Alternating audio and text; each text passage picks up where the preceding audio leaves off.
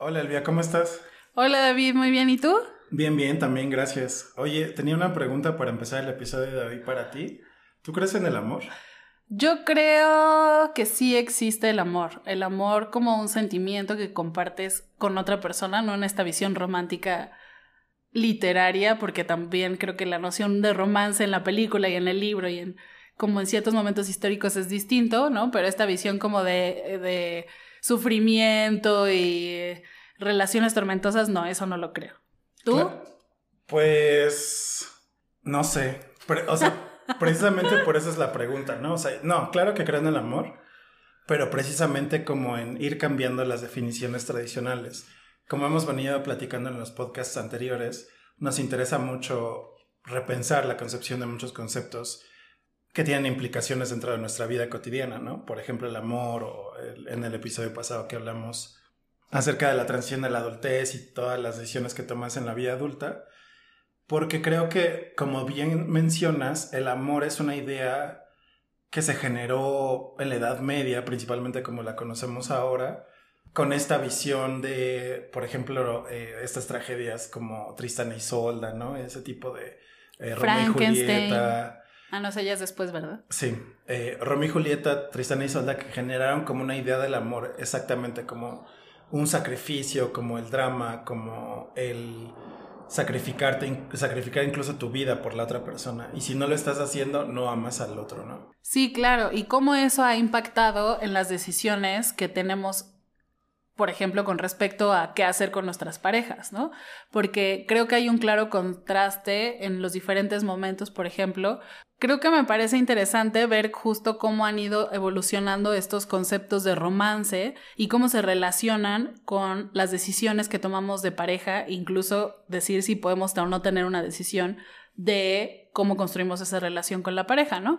Porque creo que sí ha sido muy claro cómo a lo largo de los diferentes momentos históricos hemos tenido estas diferentes etapas en las que primero una relación se ve como, y como un poco ya lo platicamos desde la vez pasada, de cómo consolidar un núcleo familiar en aras de la supervivencia, ¿no? Y después cómo conformar ese, ese núcleo familiar en esta estructura que ayude a fomentar relaciones leales para que sobreviva ya no solo tu núcleo directo, sino una familia más y una progenie, ¿no? Y entonces se generan estas relaciones que más que una relación romántica entre personas, lo que buscaban es generar lealtades entre territorios, ¿no? Y ya más, pues en tiempos más modernos, cómo esta visión de lo romántico se entremezcla con esa necesidad de emparejarse con alguien más para construir lazos familiares desde lo afectivo, desde el amor, desde no es lo que mi familia quiere o no es lo que la sociedad necesita, sino que es lo que yo quiero desde mi sentimiento individual, ¿no?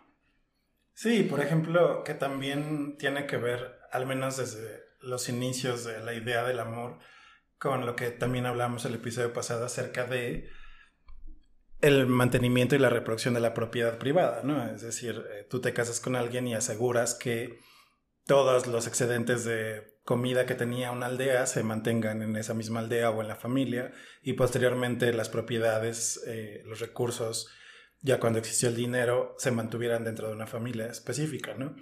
Y creo que siguiendo con esa historia, o sea, en el siglo XX al menos, la idea del amor y de las relaciones románticas que tenemos en la edad contemporánea ha estado muy marcada también por fenómenos sociales y económicos yo estoy pensando ahora, por ejemplo, en la idea de la vida o del gran milagro económico en Estados Unidos, ¿no? Como de la idea de la familia, la esposa en la casa, el esposo trabajando, tu coche, la familia, la casa, el, perro, los hijos, etcétera, que creo que ha fundamentado mucho nuestra expectativa como sociedad, al menos hasta hace 20, 30 años, de cuál es tu misión en la vida afectivamente, ¿no? y económicamente, es decir, casarte, tener esos hijos, comprar una casa, un coche, etc.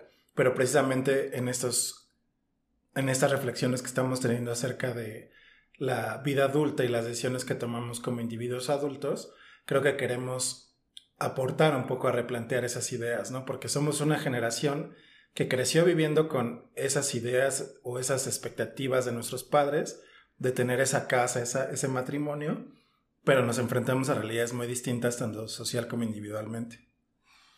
Y por ejemplo, yo te preguntaría, o cómo ves tú, porque creo que desde una perspectiva, ¿qué tan funcional en el ámbito social es esa noción de matrimonio o de emparejamiento? ¿No? Mm, claro, es una pregunta interesante, porque claro, si asociamos como a lo mejor, ¿no? Un, un, modo de producción económico que tiene que ver con relaciones entre poseedores y no poseedores y las formas de relaciones interpersonales que se daban en ese modelo, podemos pensar, bueno, si en la Edad Media estaba el mercantilismo o el feudalismo, y ahora dentro de un modelo capitalista, ¿cómo se acoplan como esas maneras o qué tan funcionales les son? Entonces, puedo pensar que precisamente ya no son tan funcionales porque incluso dentro de la industrialización durante el finales del siglo XIX y principios del siglo XX, la familia como un núcleo entre dos padres heterosexuales con hijos, con propiedades, funcionaba porque el modo de producción y la manera en la que se producía dentro de industrias estaba muy orientada a que tú ibas a tener una seguridad laboral durante muchos tiempos en una fábrica, en una empresa, en un banco, durante 20, 30 años, lo que te iba a permitir generar suficientes ahorros y una, un plan para retirarte y para dejarle a tus hijos algo. Pero en, en, el capitalismo tardío, como lo vivimos ahora, justo esas formas ya no son funcionales, como también lo hemos hablado en episodios pasados. O sea, ahora ya la economía se orienta de una manera mucho más individual. Eh, y en este capitalismo tardío, creo que las formas de organización e integración entre individuos hacia una familia se orientan más hacia el individuo. Porque, digamos, nos hemos enfrentado a procesos económicos como la flexibilización del trabajo, ¿no? Que tiene que ver con cómo el Estado y las grandes empresas ya no te garantizan esa estabilidad en la que podías estar en una empresa o trabajando para el Estado 20 o 30 años, sino que ahora tenemos trabajos mucho más precarios, con sueldos mucho más bajos, pero también con menos prestaciones sociales, como también ya lo habíamos hablado, ¿no? Es decir, ya no tenemos ahorro para el retiro, ya no tenemos acceso tan fácil a créditos para la vivienda, ni públicos ni privados. Y entonces, si tú estás viviendo con base en esa valoración de que el matrimonio y la familia homoparental es la forma de vida, ya no es compatible con la manera en la que materialmente vivimos actualmente. Y además a esto le sumas con que en general, tanto el Estado como en la vida privada, ya es mucho más aceptada la diversidad entre distintos sexos y personas que quieren compartir una vida afectiva, el modelo cambia mucho más, ¿no? Y por ejemplo, ahí lo que me gustaría poner también sobre la mesa es o sea, no solo cómo esta función social se va modificando y a lo mejor va perdiendo cierto sentido estos núcleos familiares de matrimonio, eh, relaciones homoparentales, los roles, ¿no? Establecidos, porque también creo que ahora hay una tendencia a retomar esos roles y a justificar la importancia de estos roles, ¿no? Yo últimamente he visto videos en YouTube de mujeres defendiendo su postura de querer ser amas de casa en el contexto capitalista, contexto capitalista para decir, yo tengo una función social muy importante que es administrar el hogar mientras mi pareja consigue los recursos como proveedor. Entonces me llamaba mucho la atención porque es un discurso muy claro de protección a las labores domésticas, desde el justificar por qué está bien que yo sea ama de casa y no aspira a tener una profesión, sino solo voy a ser ama de casa, ¿no? Entre comillas el solo, porque no creo que sea solamente algo tan simple, pues. Pero como, como esta corriente de defender a la, a la institución matrimonial con roles altamente especializados, ¿no? Y más allá de la función social, ver cómo conviven en esta dicotomía que hemos estado tratando de o desmentir o poner matices de tradicional versus moderno, de cómo el matrimonio se ha ido reconfigurando en diferentes vertientes que ya no son tradicionales, ¿no? Como es el caso de parejas que son homosexuales o este parejas que ya no se quieren casar, pero quieren estar juntas el resto de su vida, entonces empiezan un hogar y un espacio de convivencia cotidiano sin establecer ese lazo ya sea religioso o eh, convencional por medio de, del Estado, ¿no? Sí, que como hemos dicho en otros casos, también las leyes y la normativa se va ajustando un poco, ¿no? Y justo en, en, al menos en México vemos como las sociedades de convivencia o nuevos arreglos que responden a una normativa o a una regulación en la que tú puedes entablar un vínculo legal con otra persona sin la necesidad de llamarle matrimonio, ¿no? O sin esa necesidad de lo que implicaba un matrimonio, ¿no? Sino vamos a, como dices bien, vamos a compartir un hogar, vamos a compartir ciertas cosas de nuestra vida, incluso puedes llegar como a ciertos arreglos materiales, ¿no? De estamos juntos y vamos a compartir los gastos, el coche, las propiedades que tengamos y vamos a llegar a cierto arreglo en común que si en caso de que nos separemos, ¿qué vamos a hacer con todas esas propiedades materiales? ¿no? Y creo que también eso nos habla mucho acerca de cómo han cambiado las concepciones de precisamente el matrimonio. Y por ejemplo, me llama mucho la atención lo que dices porque creo que en el ámbito convencional justo estas adaptaciones que se van dando hacen referencia mucho a la evolución de valores y de ideologías que se van permeando a la sociedad como un valor común a todos o como los mínimos permitidos para que todos podamos convivir en, tranquilidad y paz y armonía. Y de justo como eh, tú ponías el contraste diciendo, bueno, desde la perspectiva macro se explican estas relaciones desde ciertos este, eh, avances o procesos históricos, en función de, la función social, de cómo sirve al, sistema económico, pero por ejemplo ahora, ¿cómo le damos sentido a este tipo de relaciones? ¿No? O sea, ¿por qué decidimos casarnos o por qué no decidimos casarnos? ¿No? O sea, y creo que eso también dice mucho de cómo se han permeado esos valores y esas ideologías de lo tradicional con lo moderno, porque o sea, creo que muchos ahora, o sea, la decisión de casarse pareciera un poco irónico, pero regresan mucho a este sentido mercantil de decir, nos vamos a casar por conveniencia financiera, ¿no? Necesitamos homologar finanzas, necesitamos eh, obtener mayores beneficios contables, eh, nos representa un beneficio en la vivienda, en los beneficios eh, de retiro, de pensión o incluso en las mismas becas. No sé si a ti te tocó en la maestría o en, los posgrados, pero mucha gente la decisión de casarse estaba asociada a que los dos se pudieran ir al mismo espacio en el extranjero porque las becas cuando tienes una pareja son más altas. O incluso aunque se quedaran en, en la ciudad misma cuando presentaban como un acta de matrimonio era como una justificación para acceder a un beneficio más alto. Entonces, pareciera un poco irónico de regresar como esas condiciones mercantiles del matrimonio, pero digo, también existe ahora y convive mucho esta noción romántica de no, nos queremos casar por amor, ¿no? Y estaría interesante o me surge la pregunta de ver cuál es la trayectoria de estas parejas en esos dos contextos, ¿no? ¿Quiénes duran más? Por ejemplo, las que se casan por eh, objetivos económicos o las que se casan por objetivos románticos, ¿no? Sí, yo creo que gran parte de esos fenómenos los podemos resumir como en esta idea de cómo están conviviendo dos tipos diferentes de estilos de vida. Por un lado, como una manera más tradicional y por otro lado, una manera más moderna o contemporánea de ver al matrimonio y a las relaciones entre dos personas, ¿no? Creo que hay varias dimensiones que sería tal vez importante mencionar porque precisamente hemos estado hablando de varias cosas, ¿no?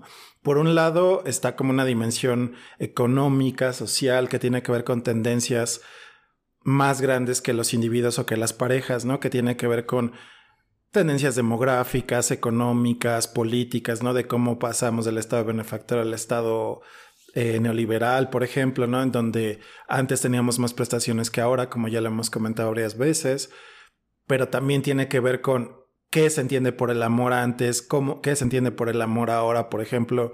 Ahora tenemos una concepción mucho más clara y más conciencia de qué es el consentimiento, de o sea, por ejemplo, hay muchas críticas, por ejemplo, en internet seguramente las has visto y ya me has comentado que a lo mejor no te sirve, no te gusta mucho el concepto, pero muchas críticas al amor tóxico, ¿no? Como que precisamente ahora nos referimos al amor tóxico como esta idea de amor romántico, de sufrir por el otro, ¿no? De sacrificar por el otro.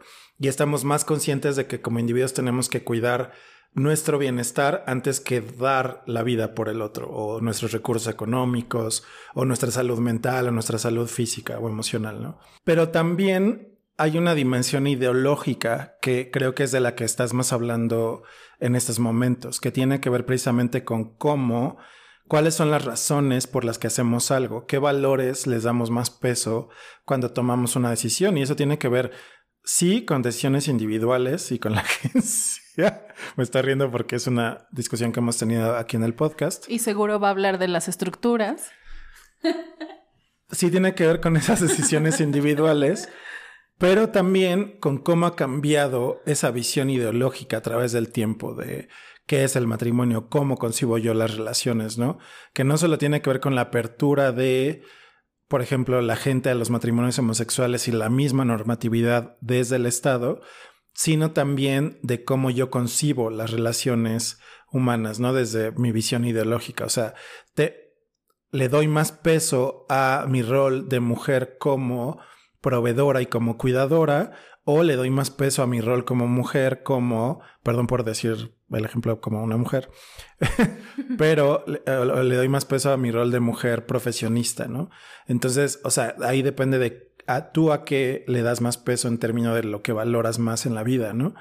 Y por último, o sea, creo que otra dimensión que creo que no son todas, pero otra dimensión es la demográfica, ¿no? Que hemos visto, que tiene que ver también con la, mucho con la económica, pero a veces los conceptos demográficos, sociales o desde las ciencias sociales no solo son para hacernos chaquetas mentales, sino también son para entender el mundo, ¿no? Entonces, creo que nos sirve como traer mucho a la discusión como esta idea de los dinkies. Creo que ahora ya les hablan de otra manera, principalmente en, las redes sociales. Pero son los double income no kids, que es doble ingreso sin hijos, que son estas parejas que toman decisión de estar juntas pero sin hijos porque prefieren disfrutar su vida como dos personas que están compartiendo una vida ya no tienen como esa intención de tener un hijo. Y estamos hablando de tendencias de lo que hablábamos en algún episodio y que hablaremos también más adelante. Ya no tengo la intención o la expectativa de comprar una vivienda, mejor uso ese dinero en otra cosa. O ya no tengo la expectativa de comprar un coche, sino que me muevo en bici o en transporte público o en otra cosa, ¿no? O en Uber.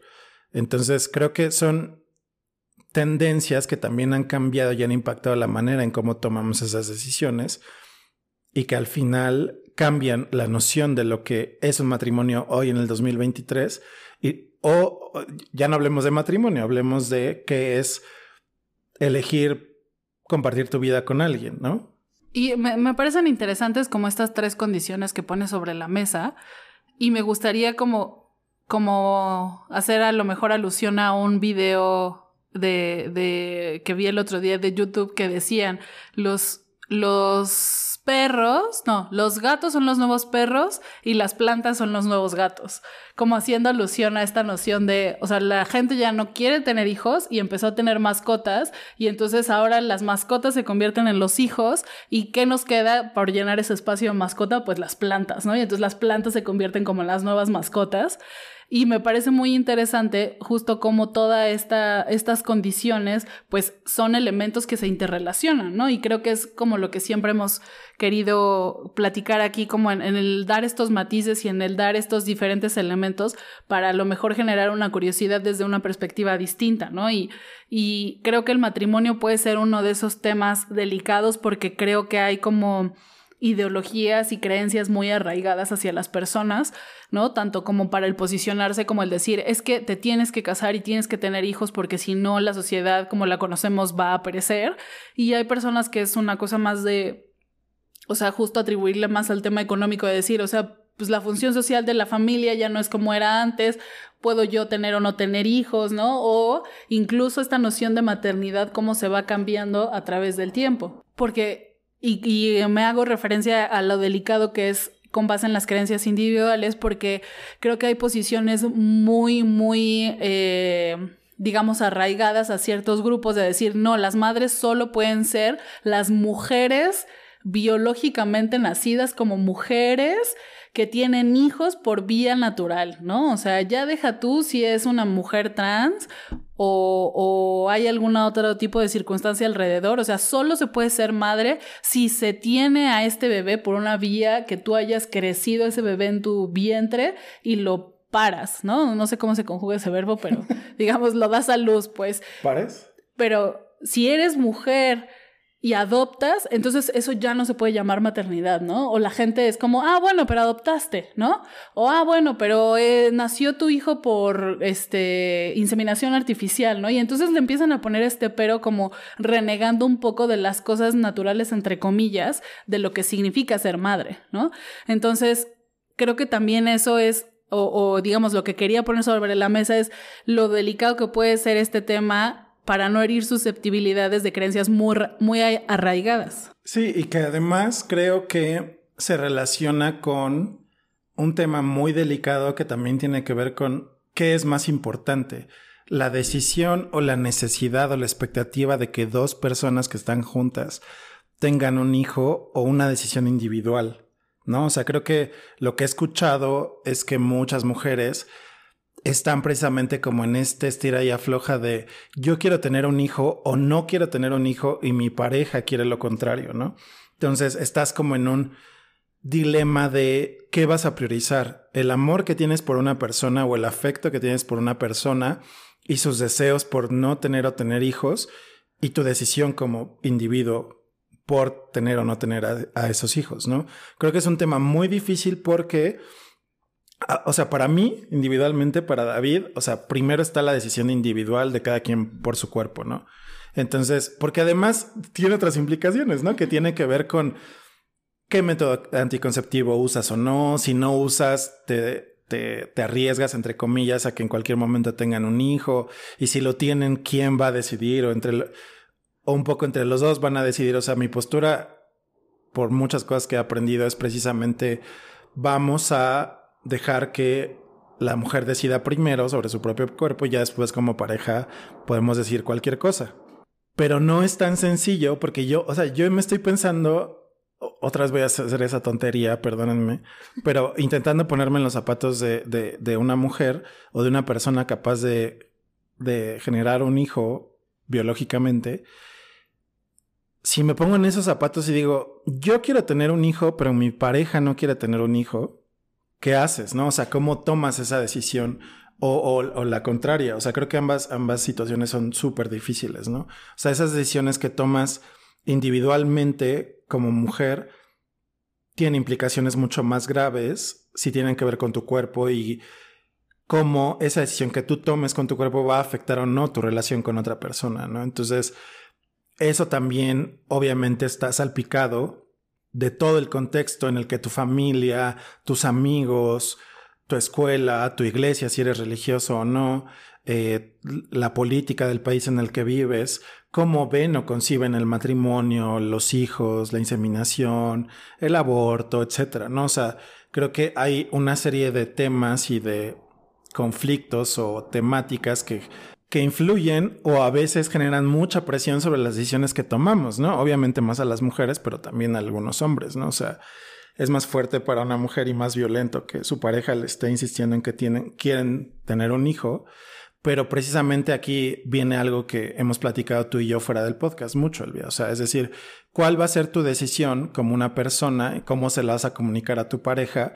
¿Y cómo vas a priorizar esas decisiones individuales, ¿no? Antes que la decisión con o sobre otra persona, ¿no? Digo, antes de contestar como todos los, los las interrogantes que pones sobre la mesa de, de los ejemplos, o sea, creo que justo quiero regresar y hacer énfasis en que me parece muy interesante justo que esta discusión se enmarca en una cosa de capas, de decir, qué creencias tengo yo en lo individual y cómo eso trasciende a mis decisiones, pero que esas capas están construidas dentro de un ámbito social, ¿no? Entonces, como dices, hay una religión, hay un condicionamiento familiar o hay un condicionamiento social que te hacen ya estar como, como medio predeterminado a tomar ciertas decisiones, que si lo haces de forma muy consciente y aún así las aceptas, pues digamos de ahí ya, ya están esas capas de creencias preadquiridas, ¿no? Pero que si tú haces ese ejercicio de reflexión y decir, realmente esto es lo que creo, y que justo si haces este, este ejercicio de analizar y entonces con base en ese análisis tomar, si decides adquirir esas creencias precargadas o, o rechazarlas, pues creo que es para mí lo que es realmente interesante, ¿no? El decir, ahora tenemos esa posibilidad y que creo que esa es como la diferencia principal, más allá como de la dicotomía tradición moderno, creo que lo que me parece interesante es que hoy tenemos esa posibilidad de ver esas dos perspectivas y decidir si queremos continuar con lo que ya traemos o queremos construir otro tipo de relaciones y otro tipo de prácticas, ¿no? Y con respecto a lo que tú decías, o sea, creo que justo como son decisiones muy cargadas de valores, o sea, es, eso es lo que le da la dificultad. Desde mi perspectiva, creo que pues ya como personas adultas lo que tenemos que hacer es muy honestos al interior de nosotros para poder reconocer qué es lo que queremos y hacia el exterior ser muy respetuosos de decir lo que queremos a las personas con las que nos rodeamos para que esas personas tengan la información necesaria para tomar las decisiones que tengan que tomar. Porque a final de cuentas, o sea, entiendo como el dilema de qué pasa si en una pareja la mujer quiere hijos y el hombre no, o al revés, qué se hace, qué no, pero yo lo pondría más en términos en ¿por qué no lo platicaron con más anticipación? O sea, me parece muy interesante porque son cosas que pasan, ¿no? O sea, no es como como supuestos al aire. O sea, creo que tanto tú y yo conocemos esos casos porque nos ha tocado convivir con personas que después de años de tener una relación llegan al punto del de, no, pues yo me quiero casar, no, pues yo no, pues yo quiero hijos, pues yo no. Y entonces, después de tres o cuatro años, te preguntas, ¿cómo llegaron a esos tres o cuatro años sin haber tenido esa conversación, ¿no? Y entonces, incluso en, la cultura pop o más películas y series, lo ves traducido en, en relaciones sumamente pues a lo mejor como mecánicas, ¿no? De que conoces a alguien y lo primero que le preguntas es, ¿te quieres casar? ¿Quieres tener hijos?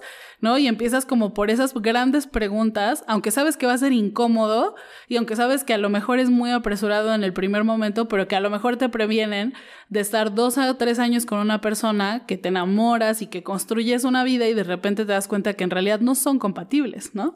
Yo creo que si podemos llamarlo de alguna forma el problema es que muchas de las personas asumen decisiones de otras personas basándose en esas expectativas sociales. Es decir, si todos sabemos que el tener un matrimonio e hijos es algo que deseamos todos, entre comillas, como sociedad, asumimos que la otra persona también quiere eso. Eso por un lado. Y por el otro lado, que como individuos no nos damos el quehacer de hacer un trabajo de digámoslo así, introspección y reflexión sobre qué quieres realmente en tu vida. Lo que tú dices creo que es una muy buena reflexión que podemos dejar aquí en este podcast acerca de cómo tú deberías de hacer una chamba psicológica, terapéutica, individual, y, o ah, incluso podría ser no psicológica, pero sí individual de reflexionar sobre, a ver, yo nací en un lugar que tiene estas creencias religiosas, políticas ideológicas que me dicen que yo soy una persona de izquierda, católica, que cree en el matrimonio, en el amor y que algún día quiero tener hijos. Eso ya está dado desde que nací. Me lo dejaron como herencia ideológica mis padres. Pero yo cuando crezco y llego a la universidad y soy un adulto y crezco más y tengo 38 años y ya pasaste por un matrimonio tienes que hacer ese proceso antes de cometer esos errores y decir qué es lo que realmente quieres. Por ejemplo, voy a poner un, un, ejemplo, una analogía que tiene que ver con, ahora mucha gente está pensando en que la universidad ya no es un paso que quieren cumplir, ¿no? Muchos jóvenes están pasando por ese proceso en estos momentos. Y realmente la universidad no es un proceso que te garantice absolutamente nada, ni una mejor vida, ni nada. O sea, creo que en la generación boomer, en la de nuestros padres, sí era un fenómeno que te garantizaba ciertas cosas. Pero ahora vemos que alguna persona puede vivir de ser un creador de contenido, me mordí la lengua, de ciertas cosas. Pero entonces, precisamente cuando tú entras en tu edad adulta, te debes de comenzar a preguntar, ¿qué es lo que yo quiero? O sea, ¿realmente yo me quiero casar o es algo que me heredaron? ¿Yo quiero realmente tener hijos o es algo que me heredaron, no?